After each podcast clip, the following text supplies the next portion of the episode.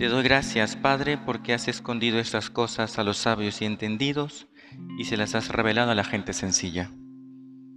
Hoy la Arquidiócesis de Guayaquil y el Ecuador entero se alegra por la fiesta de Santa Narcisa de Jesús, y no solo pues en el país, sino también en Colombia, en Perú, los países más cercanos, se conoce y se sabe de la devoción a la niña Narcisa, como se la conoce con cariño. Narcisa de Jesús, una santa del siglo XIX, nació en 1832 y murió con apenas 37 años. Nació en Novol, por eso la conocemos como la Violeta de Novol. Y desde muy pequeña vivió pues en un ambiente, una familia cristiana, eh, conoció la vida de Santa Mariana de Jesús, llegó a sus manos la biografía de ella y cuando la leyó se sintió motivada a seguir su ejemplo. Cuando hizo la confirmación, el Señor tocó su corazón y sintió ella con claridad la llamada a la santidad. Eh, se dice que le gustaba eh, cantar y eso se ve que era muy hábil y había como un pequeño estribillo que ella lo había hecho suyo, entregar el corazón a quien lo mereciere. Ese era el Señor.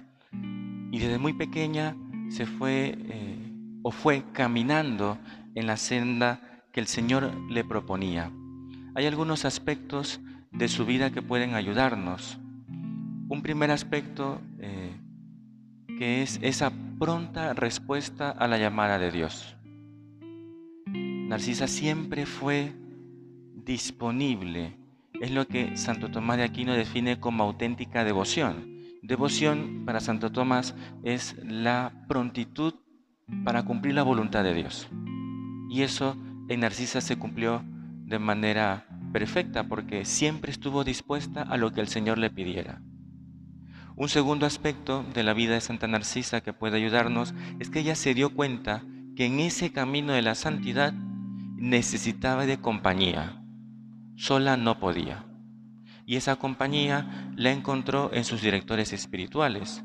Ya cuando cumplió 19 años y fallece su padre, se traslada a Guayaquil y pues vive pues en el centro de la ciudad. Eh, estuvo un tiempo junto a la catedral, luego en una casa frente a la iglesia de San Francisco, es decir, se movió pues en todo ese sector.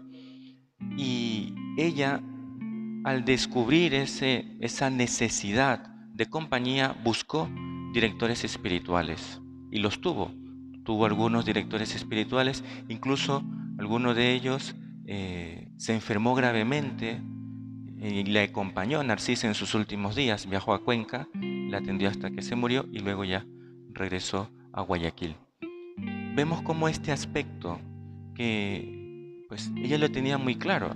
Era una mujer que vivía pues eh, en medio del mundo, con el oficio que desempeñaba, con las tareas domésticas, la costura, la enseñanza de catequesis, la ayuda a los pobres, pero vio que no podía sola. Y nos enseña entonces su vida la importancia de un guía. Eso también manifiesta prontitud al cumplir la voluntad de Dios, porque es saber dejar la voluntad en las manos de Dios a través de ese instrumento que es el director espiritual. Y por supuesto un tercer aspecto es la transmisión de la fe.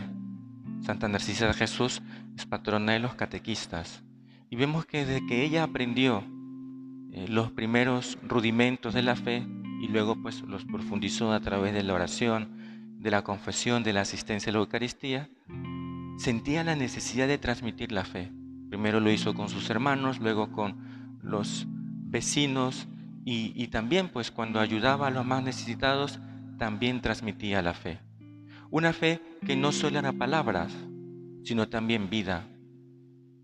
¿Qué le podemos pedir a ella entonces? Que nos ayude a seguir su ejemplo, ya lo hemos dicho, que nos ayude a rodearnos de amigos que sigan el camino de la santidad eh, aquí en la parroquia las tenemos a las tres en el altar, pero no es por gusto, porque Narcisa y, Mercedes de Jesús Molina eh, vivieron algún tiempo vivieron juntas y ambas decidieron pues seguir el ejemplo de Santa Marenita de Jesús.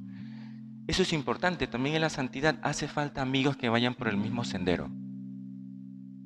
a veces solo, pues es difícil, pero si yo estoy con alguien que vive lo mismo que yo, que se esfuerza a vivir en la santidad, pues uno se anima y uno se empeña en el mismo camino. Le pedimos pues a ella que nos ayude a caminar por la senda de la santidad, a seguir su ejemplo y amar eh, de corazón al Señor. Que así sea.